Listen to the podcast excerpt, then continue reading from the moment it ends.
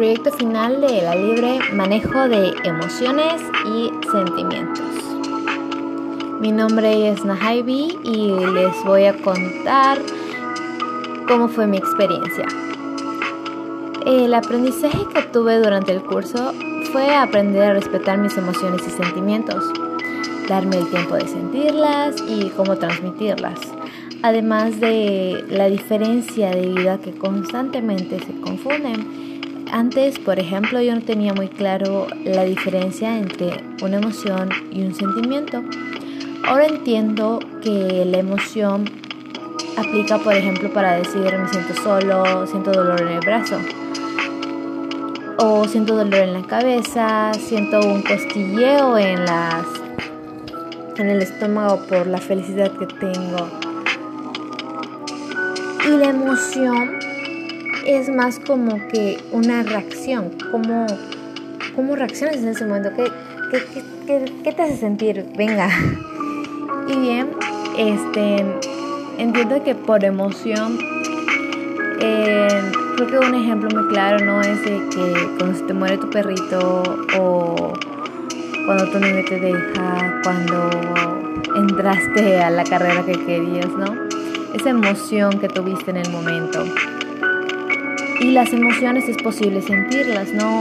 Sientes esa alegría, sientes esa tristeza, ese enojo.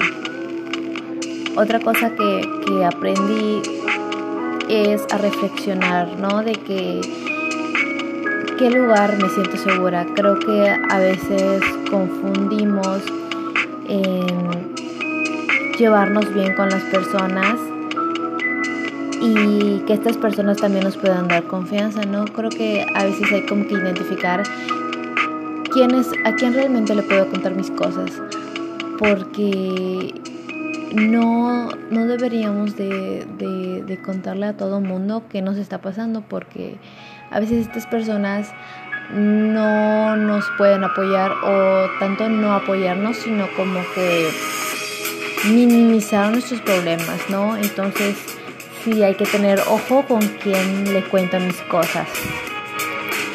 Em, también cómo me siento yo cuando yo no puedo más. ¿Qué es lo que hago? Creo que una frase que me gusta mucho es la de Señor, Dame serenidad para aceptar aquello que no puedo cambiar. Valor para afrontar lo que sí, cambiar lo que sí. Y sabiduría para diferenciar entre ambas. Porque siento que esta frase aplica a muchísimas cosas en la vida. Cuando tú quieres hacer algo para mejorar por ti o estás pasando por algún momento muy difícil y, quieres buscar una frase que te haga sentir mejor. Otra cosa que me llevo es de que los videos pueden tener acción en mí. Recuerdo que vimos el video de unos gusanitos.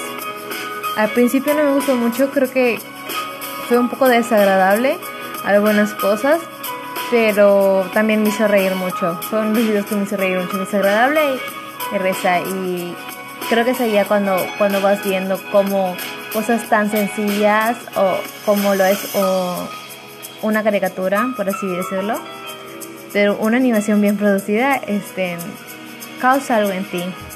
También a leer las personas cuidadosamente, porque al leer a mis compañeros, cuando les daba como con una reflexión en el foro, me aseguraba de poder leerlos bien porque al momento de escribirles algo, no quería escribirles algo que los pudiera hacer sentir mal.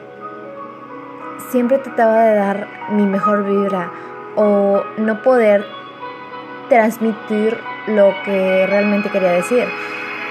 Porque a veces eh, no es lo mismo decirlo que escribirlo, o esa es mi perspectiva. También llevar este taller me ayudó mucho porque actualmente por la pandemia no ha sido fácil. Tengo choques con mi familia, además la situación económica no es lo mejor. Así que los problemas por todas partes, pero soluciones por ninguna. Entonces, poder tener un espacio en el cual convivir, hacer actividades para preguntarte qué te está pasando, cómo te sientes, qué, qué puedes hacer tú mismo para ayudarte. O bien desarrollar un poco esa habilidad para escuchar a los demás, porque cuando te pones a pensar te das cuenta que no eres el único que le está pasando mal. Y si tú por el momento puedes luchar, afrontar solo eso que estás pasando, qué bien por ti, pero no hay muchas personas que lo puedan hacer. Y creo que poder ser ese soporte o apoyo que la persona necesita en el momento, no necesariamente darle un consejo, sino ser la persona que le escuche, creo que es un acto muy lindo y muy padre, ¿no? Poder ser esa persona que, que ayude. Una habilidad que me llevo es acostarme y respirar y escuchar sonidos que me relajen.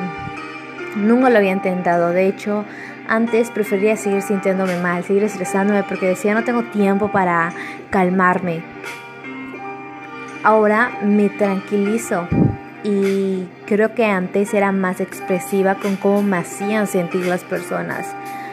En cambio ahora cuando alguien crea una reacción en mí, pienso cómo quiero reaccionar, si en grande y en frente de todos o calmarme y reaccionar sola y pensar y analizar qué está pasando.